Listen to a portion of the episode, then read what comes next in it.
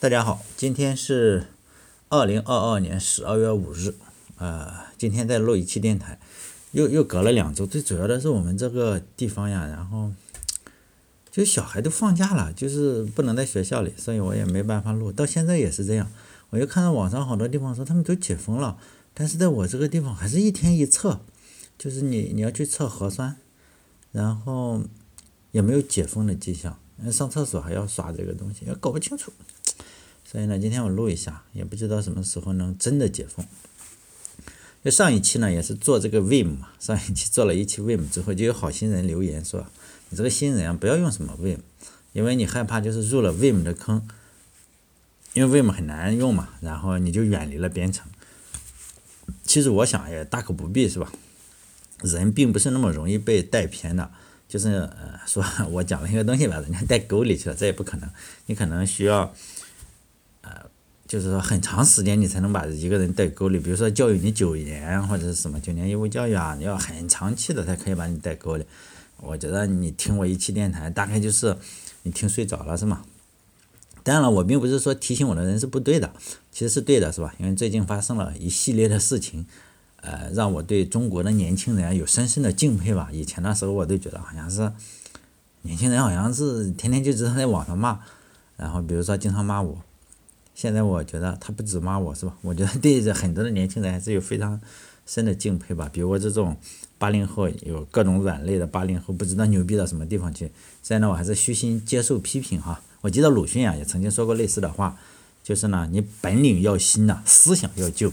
就是说当年是要什么？你本领一定要新的，要叫新本领旧思想的新人物，然后驮了旧本领旧思想的旧人物啊，这是他自己写的是吧？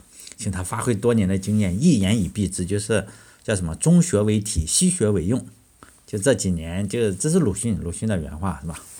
现在这个年代啊，比如说现在是二零二二年了，然后我讲 Vim，好像有点守旧的意思是吧？我也希望，我也建议大家，如果你是新入行的呀，或者什么，你不要用这个东西。我也不建议大家去学习，尤其是现在有非常非常多的新的工具，包括 Visual Studio Code 啊。或者是很多的 IDE，因为计算机行业进化是比较快的，我也希望就是年轻人嘛，你不要带着就是历史的包袱上路嘛。就以前的上一期我我大家讲了嘛，这个 Vim 实际上非常非常古老，一直古老到就电传打印机、打字机的那个年代。希望大家也不要带着这种历史包袱上路。这让我想起来圣经里的一个故事啊，就摩西嘛，摩西带着那些奴隶，也是自己的族人。然后在西奈半岛转悠了多少年？四十年，然后才前往就是迦南之地。为什么呢？我觉得是这样，因为那些人是奴隶嘛，他的族人都是奴隶。啊，你待四十年的话，实际上那些奴隶差不多都死了，是吧？比如说你二十岁待着了，六十岁以前呢又没有抗生素，是吧？然后就死掉了。然后人一旦成为奴隶的话，你实际上是很难挣脱自己的这个枷锁和肉体的，就是肉体上的枷锁可能消失了。但是呢，你精神上还是有很重的枷锁，就是不要带着枷锁嘛。包括不只是学 Vim 哈，任何时候，像我们这种越老老的人，你就越不应该学习，而应该学习更年轻的人嘛。因为我们枷锁太重了。如果就是说你想折腾一下 Vim 的话，可以当成一个玩具。我就举个现实中的例子吧。前段时间就是我颈椎病犯了，然后呢，我就在网上想买一个就是。可以直立、站立办公的，然后你用电动去升起来，我发现一千多块、两千块，我就觉得就这东西还可以嘛。然后我就想，哎，自己自己做嘛啊，因为我自己的桌子、电脑桌就是手工做的，非常原生态，就木头嘛，就是老家里有工具，我们这种就是在我老爸变成残疾人之前是吧？他会一定的木工也非常简单，算不上能工巧匠嘛，但是做桌子啊、做个沙发、做个床还是没问题的。但做复杂的，我估计还做不了，雕花呀什么，那肯定做不了。但是普通的，就是非常简单的，还是能做。呃，现在因为他吸烟之后，就是出了很大的问题，就是那工具也，在家里是吧？我就想，哎，老来搞来试一试，然后搞一下木工来试试。因为如果老公，呃，就是说老家的工具然后不够的话，我那个群里有很多的男的嘛。尤其是上一点年纪的男的会买很多工具，就木工工具，在网上看到就买一套，嗯，实际上他也不用是吧？然后我也可以来搞一下，比如说那个淄博的那个熊大，我就知道他买了一套这个木工的工具，我就在网上找了一下怎么做桌子嘛，然后我发现了一个新天地，真有人是手工做家具。就有钱人的话，可能就是，比如说你身价五十个比特币这样，你可能就直接去买红木家具。就有人图便宜的话，就去买一家呀或者什么，然后去拧几个螺丝，然后也就一次性的那种家具。就还有些人呢，就是他去深山老林里去挖木头疙瘩，或者还去哪个山里有一棵树死了或者没死，还偷偷的挖来，也不能叫偷偷挖来是吧？老天爷把树长在那里，你你你就按道理说，你去挖来，老天爷应该不会惩罚你是吧？因为这个木头可能长了一百年，然后它死了，你应该把它挖来。你想想，他说，哎呦，他违反，哎呀，一百年前这个树一百多年了，谁知道是谁的，是不是？你总不能。哦，我也赞同你去挖一些木头干了，要不然也是腐烂了嘛。然后呢，他就把那些工具啊，用工具搞成木板，然后自己做家具。但是这些人就是乐在其中，我看了以后就大为感慨。就是呢，但也真的不想做那样的桌子，太难了。我就想做一个简单的嘛，就是一块木板，然后加四根桌腿，就这样，然后弄成两个是吧？我就可以站着去办公嘛，一个放键盘，一个放显示器。呃。后来我才发现，如果就是给你一块木头的话，你把它搞成一块木板，即使你有工具的话，你有电锯，你又会什么呢？看别人做一下就很简单，但你自己做的话真不行。我就差点把自己搞成残疾，是吧？就真的不不好弄。你有那套工具的话，你仍然是非常非常难弄成你想要的板子，因为你一手一抖，而且非常容易抖。抖一下的话，或者嗯，这个木头里有个铁丝啊或者铁片啊，你就发现这个锯崩了，真的是这样。就搞坏了好几块木板，然后才做出来两块能用的。就是我我是用的还是比较容易加工的那个桐木板，然后做桌面，然后松木板、松木腿哈，哎，松木腿做的这个桌腿。我本来最开始的我想搞一个毛笋的结构，不是看起来挺好吗？你这样插进去也不用用钉子哈，非常好，还很结实。但是那个东西都是这样，你看着容易，难于上青天，然后我就放弃了哈。放弃了，然后只做了两个小桌子，然后钉子这样搞起来了。然后高一点的就是放显示器，低一点的放键盘。我本来还想做成可升降的，后来发现做不出来，是吧？原理，呃，原理简单哈，但是动手能力真的是不行。我我为什么介绍这个？因为这跟 Vim 是一样的，你就知道原理是一样的。有人可能就会觉得，我看你介绍 Vim，从我试了一下，可能。想退出的话就很难嘛，三五下按个操作你就放弃了，就跟我做家具一样，我内心是不喜欢做家具的，我也不想花这个时间投入在那些木头上。但是呢，有人就是乐在其中，并且从中得到快乐。我我觉得，因为我个人的话，我非常喜欢折腾这种东西，我觉得很有乐趣，真的是非常有乐趣。就是 Vim 各种操作我都去试一试，所以呢，我我就是我不觉得这是浪费时间，我觉得很喜欢。就好像有人喜欢编程一样，有人喜欢做木工，是吧？就是看编程的历史啊，折腾这个乐在其中，能感觉到一块这个一种就是非常有乐趣哈。我分享的原则就是这样，就跟那个做家具的人，然后他只是告诉你一些哦，这个做家具应该怎么做，是吧？然后如何把一块树疙瘩弄成一块木板，不乐在其中的人，你就没有办法，是吧？没有办法，就是说体验到这个情况嘛。那三百六十行啊，行行出红人是吧？我也想当这个电台界的红人。有人说你当红人啊，就是为了为了讲这些烂东西。说实在的，很难呐，当当红人哪哪有你说的那么简单，一下就能当了？我只红过一次是吧？就是有前两天我去河北出差，然后一回来健康码就红了，当时就吓尿了。因为当红人的感觉并不好。接下来的话，我就从以下几个方面去分享一下我使用 Vim 的心得。因为我不清楚大家编程时用的工具多不多哈，因为每个人都有自己顺手的东西，反正我用的真的是挺少的。呃，我大概想了一下，可能最主要的功能也就十几个哈，二十几个这样。我查了一下，我目前装了这个给 Vim 装的那些插件三十多个，但是绝大部分我看了一下，我就用过一两次，可能就用过一两次。比如说它配置颜色，后来我相信，哎，我干嘛要没事就配置颜色，甚至还。为了配置颜色，专门搞了一个插件进去啊！为了能显示颜色，实际上完全没必要，是吧？因为颜色你很难说天天换颜色吧。而且我用我就用一种颜色，然后那个东西我就忘记了，但是它仍然在那里装着。啊，你说我要不要清理一下？我也不想清理，因为这种东西啊，就是你个文本文件，然后呃记录一下。你下次装的话，你把这个文本文件从 GitHub 上或者什么下载下来，然后你一装，它自动又装上了。因此呢，你不用管这个事情。所以呢，我也不想去清理，万一清理了再出什么问题哈，我也我也说实在的，我也不想去清理。还有一部分我经常使用的操作，比如说什么重构啊操作，我也忘记了在哪个插件里，真的是这样，我忘记了。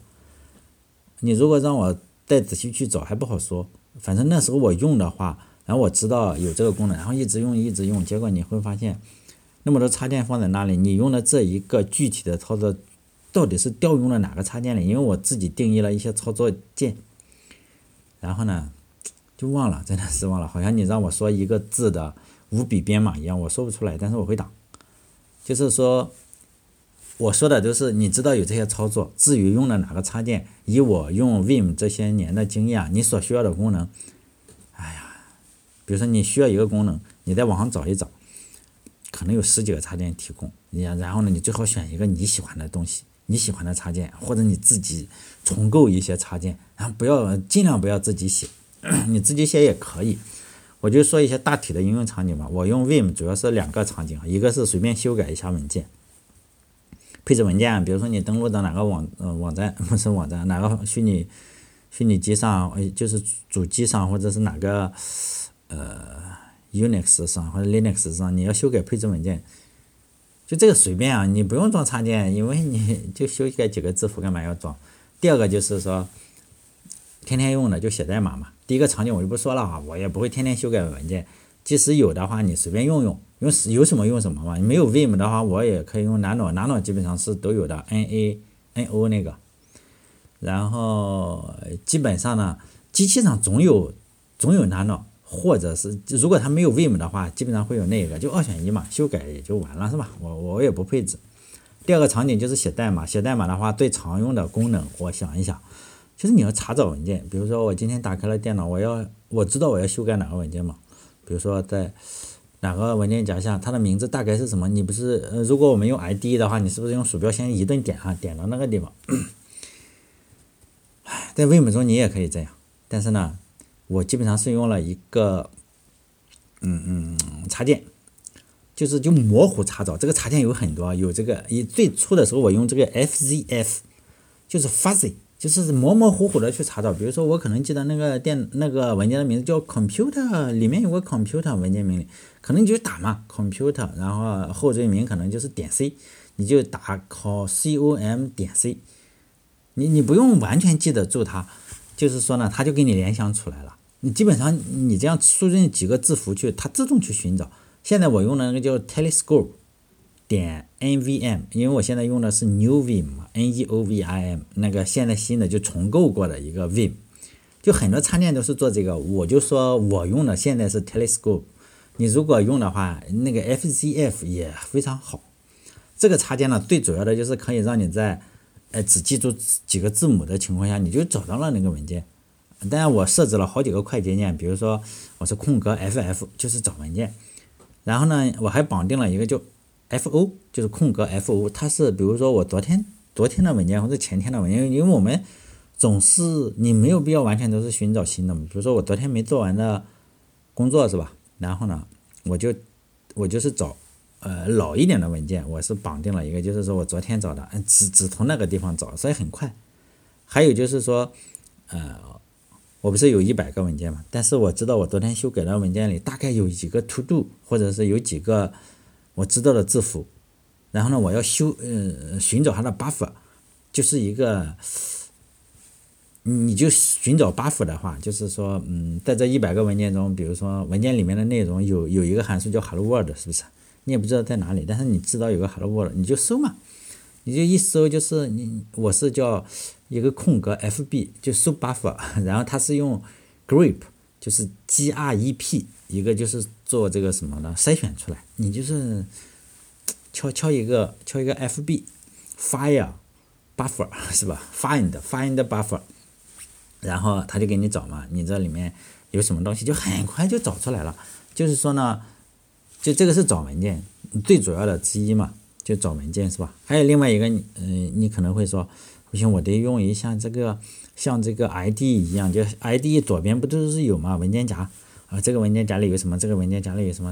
哎，我走到哪里？那个也有，而且也有很多。我现在用的叫做 NVM tree，一个 NVRM 一个横杠是吧？tree，然后点入啊，这个这个的功能啊，实际上跟 Telescope 有很多的重合吧。这个我也定义了快捷键，就是点个空格，点个 E，然后它就从左边上蹦出来是吧？然后你看一看，就是说这个就是文件操作。一个是查找怎么，就新建呀、删除啊都可以，都可以在这个里面去操作。你甚至不用用鼠标。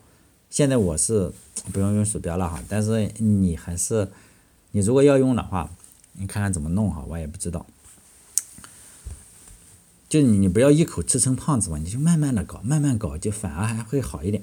还有另外一个东西叫 LSP，叫 Language Service Protocol，哎，老色批是吧？LSP。微软呢，现在已经是开源的扛把子了。这个呢，就是说 VS Code 做出来的。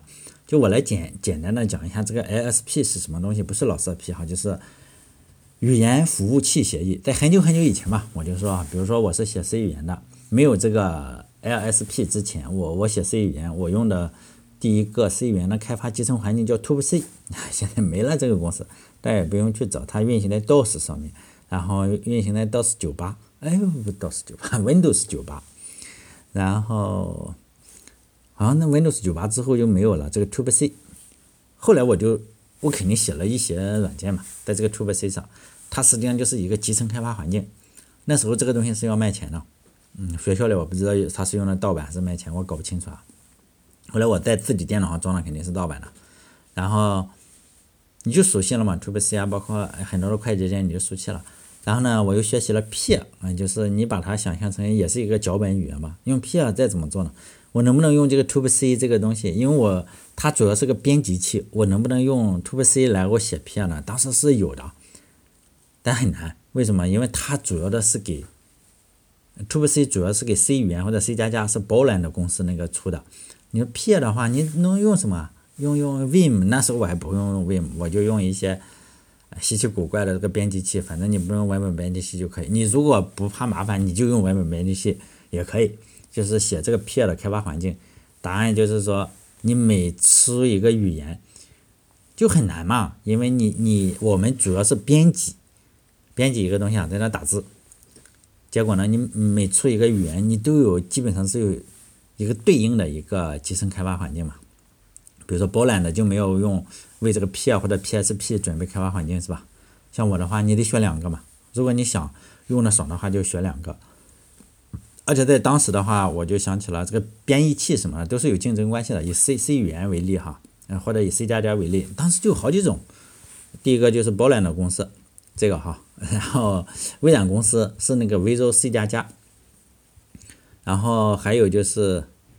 呃，加拿大的一家小公司叫 Watcom，W A T C O M，它也是弄这个，但呃还有一个 D E C 的，就是这个 C 语言的编译器啊。他们还有开源的，就是 G C C，还但现在有更多了，是吧？L L V M 或者是什么的，这些这么多的编译器公司，它出这个编译器，它不是说，哎，我这个就出了个编译器，不是，它还要人家卖钱，你要知道嘛，它是卖钱，它要再给它做一个编辑器套在这个编译器上。因此呢，你就是用这一家那，你就不大会用那一家了。虽然都差不多，比如说波兰的跟这个 Visual C 加加，你说实在的，有很多相通之处。他做的他也能做，可能这个菜单在这里，那个菜单在这里，你记不住，就比较麻烦嘛。那你像那个你用这个 Wordcom 的话，那时候我还用了一小段时间，这个更难了，是吧？它会在其他的地方，但是有功能是有，于是呢，你就不停的要切换，哎，就记得比较烦嘛。就很麻烦，这个 language 就是 LSP，就是 language service protocol 是什么东西呢？就是你只要各家根据相应的协协议来写，你就不用换这个编辑器，就是你打字的、敲字的这个东西不用换。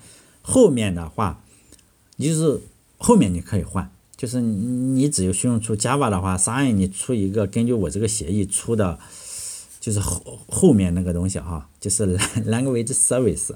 就是它是做什么的？就是检查一下哦，你这个变量有没有使用，是不是出问题了？这个函数到哪里？就是检查这个东西。你只要按照相应的协议来写，我就不用不用去换嘛。不用去换前端这个东西，一劳永逸的只使用一种编辑器。比如说，我只使用 VSC，就是 Visual Studio Code，这辈子不想换，可以吗？当然可以，因为后面都是一样的。然后 Vim 呢，可不可以？Emacs 可不可以？都是可以的。你说我想用这个 IntelliJ，呃，那个那个叫啥 IDEA 是吧？就是那个 Jet Jet Brand 那个 IDE 的话，可不可以？我不知道可不可以哈，我认为应该可以，我瞎猜的。因为你我们像我的话，我使用 Vim 的话，就有个问题是什么呢？我要自己配置，而且它继承了就是开源的一贯规则。你需要，比如说我是写 Lua 的，哎呀，你你得自己配置一下 Lua 后面这个 ISP。我写 Java 的，哎呀，我得配置一下呃 Java 的这个 ISP。像这个 VSC 的话，就相对简单一点吧，你可能搜个 Python，哎，一点就装上了。但是呢，呃，对 Vim 的话要难一点，你可能要有个配置文件，然后，然后输一条命令也装上了。就是说它更，它更加的难一点。但是你说难了很多嘛？没有很多，它都内置了这些东西，也并不是难很多。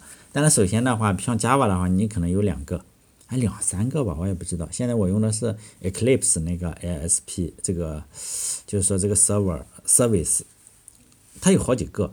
像你用其他的话，为什么简单呢？它就一个嘛。你这个 package 管理软件一个，开源的问题就是这样。有人写了好几个开源管理器，然后呢，你你要自己选择你喜欢的，就这样。所以呢，就有点麻烦，是吧？是有点麻烦，但是呢，你可以选择自己。最喜欢的，但是你说怎么去配置？有很多，你用不同的包管理器，你就要用不同的，呃，这个这个方法，它每家都有点点不一样，真的是有点不一样。包括这个 Vim 的话，它叫 New Vim，它有自己的，它有自己的那一套。但是 Vim 的话，它有一个叫 COC，它也是做了一套什么？做了一套就是说我前端的这个东西啊。但是你配置那个的话，它又是另外一个样子。那你说它内它的实质是不是一样？实质是一样的，就是用用上这个 ASP，呃，我只是大体的讲一讲，因为我我我又没有办法在电台里啊这样讲。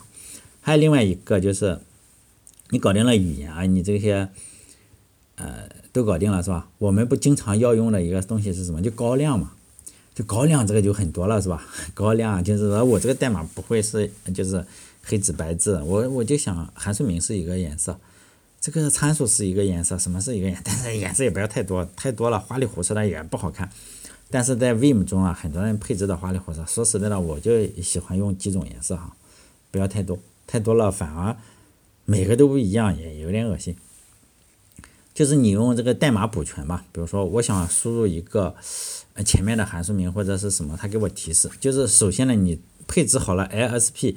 它是不是你不停的打字的话，它就会提示你，就跟我们这个，呃，用 IDE 是一样的。大家肯定用过 IDE，比如说我要打个 Hello World，这个如果是个函数的话，我打 Hello，然后这个这个编辑器就不停的提示你，不对不对，因为没有 Hello 这个东西。然后你一打 Word，哎，打完 Word 之后，它就说，哎，对了，你看我这个红标我又不给你标了，是吧？然后下面有可能是标红线啊，红的曲线，所以这也很烦。就是你本来写软件嘛，我知道这里还没打完，是不是？或者你给我自动补全是什么样子？嗯，但是呢，我不想你始终去提示。我不知道这个在 ID 中怎么设置哈，但是在 Vim 中的话，我知道，我只想等我按这个 ESC 键的时候，或者我按某个键的时候，你再给我检查一下。你不要任何时候都给我检查，你可以给我提示，但是你不要没事告诉我错了，是吧？因为我我写软件，我就是皇帝，是吧？皇帝是不能认错的，你不能天天提示我错，是吧？有高亮的话，我用哪一个？就是叫 nvim tree setter，tree 嗯 setter 啊，应该是 s e t s I T T 啊，就是就是这个呢，大部分人都用。我不知道，它其实并不是一个插件，是很多人用。它是专门分析整个语法的，就是你编程语言的语法。什么语言它都给你分析，大部分吧，比如说 Lua 啊什么，你想到的，你编程的语言它肯定给你分析，除非你特别小众，比如说你自己搞了个编程语言，它可能不分析。但市面上叫得上的，它都能给你分析的出来，分析出来这是变量呀，这是函数名啊，这是什么都可以。然后呢，它这样是不是我又可以补全？就是它也带补全的功能，但是你可以不用它的补全。你可以用其他的补全是吧？但是我用的是我用的补全是 nvm compare，哎 complete 应该是 complete cmp，nvm cmp 哈，就是说呢，在编程在这种配置 vim 中，你这个就是有点烦的是，哎这个也有这个也有，你不知道哪个好，你就两个都试试嘛，是不是？反正我就说嘛，你如果喜欢去深山老林里去锯一块木头的话，你要拿出那种心态来，你才能学 vim。如果你只是说啊，你给我配置好，我就不想用，那你就用 IDE，真的很好用，IDE 又不丢人，是吧？现在大家都用 IDE，比如说我，我为什么不用 IDE 呢？哈，因为我这个就喜欢用去深山老林去拿一块木头来做做这个桌子呀，是不是？就是，但我们不能说既要什么又要什么，是吧？像鲁迅说的嘛，哎呀，我既要你这个 vim 像那个什么一样，我又要它简单。鲁迅说的是什么？你把牛杀了做祭祀，你就不能再耕地了，是吗？在 Vim 中啊，很多时候倒是可以做到，就是我既要它符合我完全的想法，又要它呃简单一点，或者是什么一点。只询问怎么办？你自己写嘛，你只能自己写这个插件了，是吧？格式化的格式化代码格式化这个就不说了。还有就是说这种小东西啊，它肯定有的。比如说我每次我是每次要存盘，就是我打了很久嘛，是吧？打了很久字了。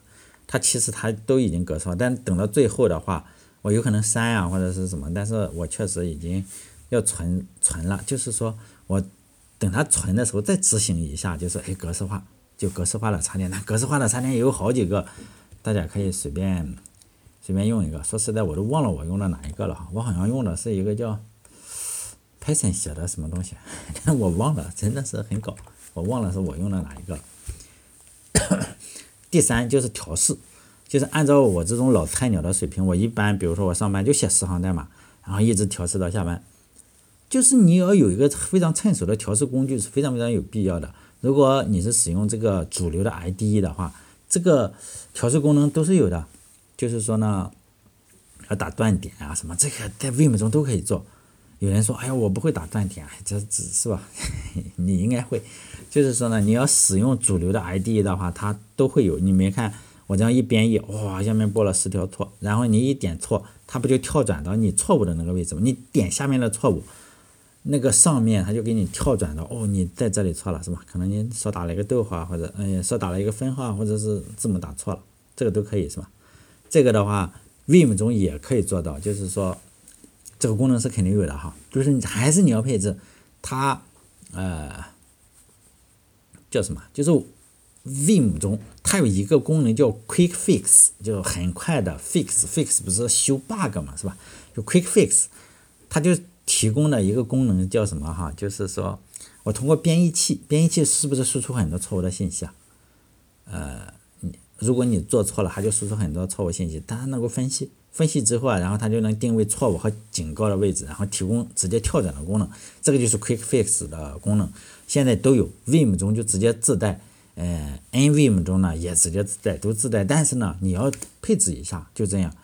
你不配置的话，你不知道用哪个是吧？比如说我这个编译器的第五行说，哎呀，五第五行中有错误，然后你你这样一个快捷键跳过去了。我绑定的键是 Auto，Auto 加 J，然后还有一个是 J 和 K，Auto 加 J 和 K，就上一个下一个错误就跳转嘛。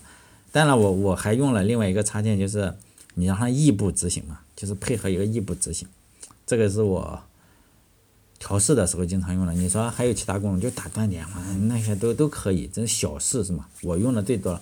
还有另外一个是我用的比较多的功能是，我不知道其他的 ID 的话，这个对我也是影响比较严重的，我也不想换。如果大家有知道在其他 IDE 中怎么用啊，可以告诉我是吧？比如说我写 C 语言比较多，写 Java 也也写，写 Go 语言也写，反正打工嘛，让老板让用啥就用啥。我是有两台电脑，呃，我我一台电脑就苹果笔记本电脑，就以前我们录了一个，我买了一个 M2 芯片的这个 MacBook Air，很多人说啊，你这个性能不行啊。其实我不用它，我用它编程，但是呢，我编译不是在这个地方，因此我有苹果笔记本电脑，但是呢。这台笔记本电脑上有一个什么，就装了一个 N New Vim 这个文本编辑器，其他的都没装，什么都没装。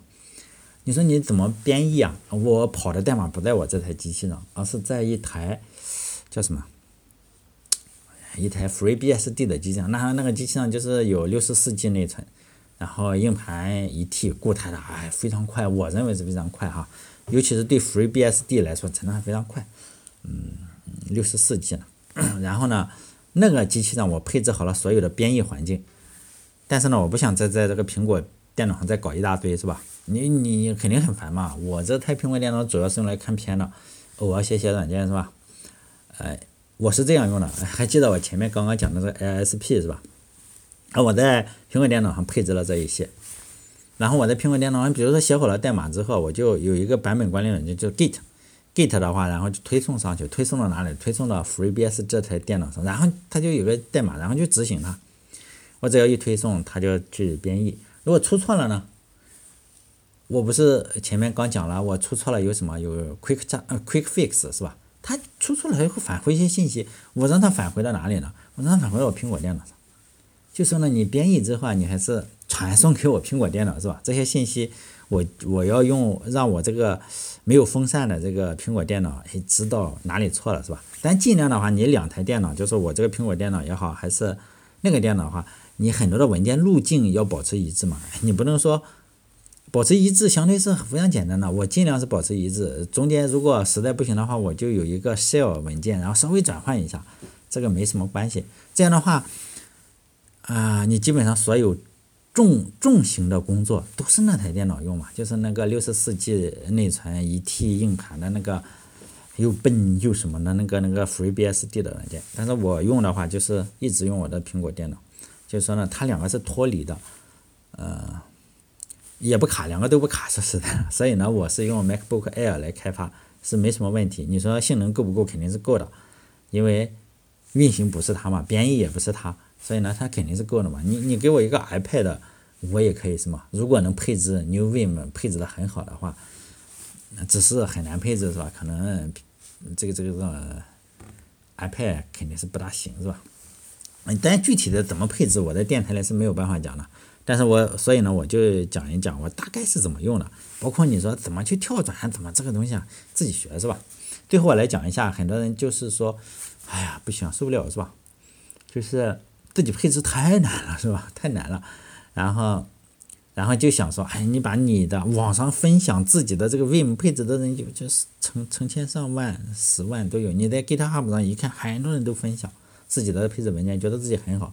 但是呢，我非常不建议你，你就 copy 下来，然后自己一装，然后呢，会是什么样子？你就要跟人家用一样的，结果呢，每个人都不一样，或者是你跟他的操作习惯是不一样的，你喜欢这样，他喜欢那样，结果呢，最终你用的不爽，好像在学他一样，就一大堆配置，你一下子也搞不清楚怎么用。如果你想玩的话，我建议还是从零慢慢开始嘛，啊，就是说。好，咱们中国人就有耐力嘛？你你这个做个核酸都能坚持三年，更不要提 Vim 这点难度。很多人说这个 Vim 太陡峭了，学习曲线太陡峭。实际上，哎呀，你随便怎么说，说实在的，比这个，呃，其他的编译器是陡峭一点。但是你即使再陡峭的话，你两三个星期也适应了。说实在的，它就是模式记住能是吧？就就很快就记住了，两星期肯定是没没有任何问题。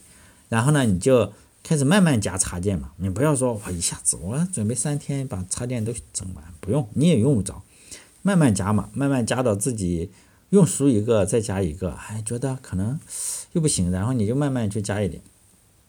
所以呢，这个插件会越加越多。哎，哎呀，怎么说呀？你加二三十个插件的话，有可能会影响速度。但有一个方法。叫做延迟加载，就是说呢，我每次起 Vim 的话不加载，等到用的时候再加载。我百分之九十五的插件是不加载的，我就加载一两个，嗯，三十多个我可能加载了三个还是几个，大概就是我不会让他们去加载的。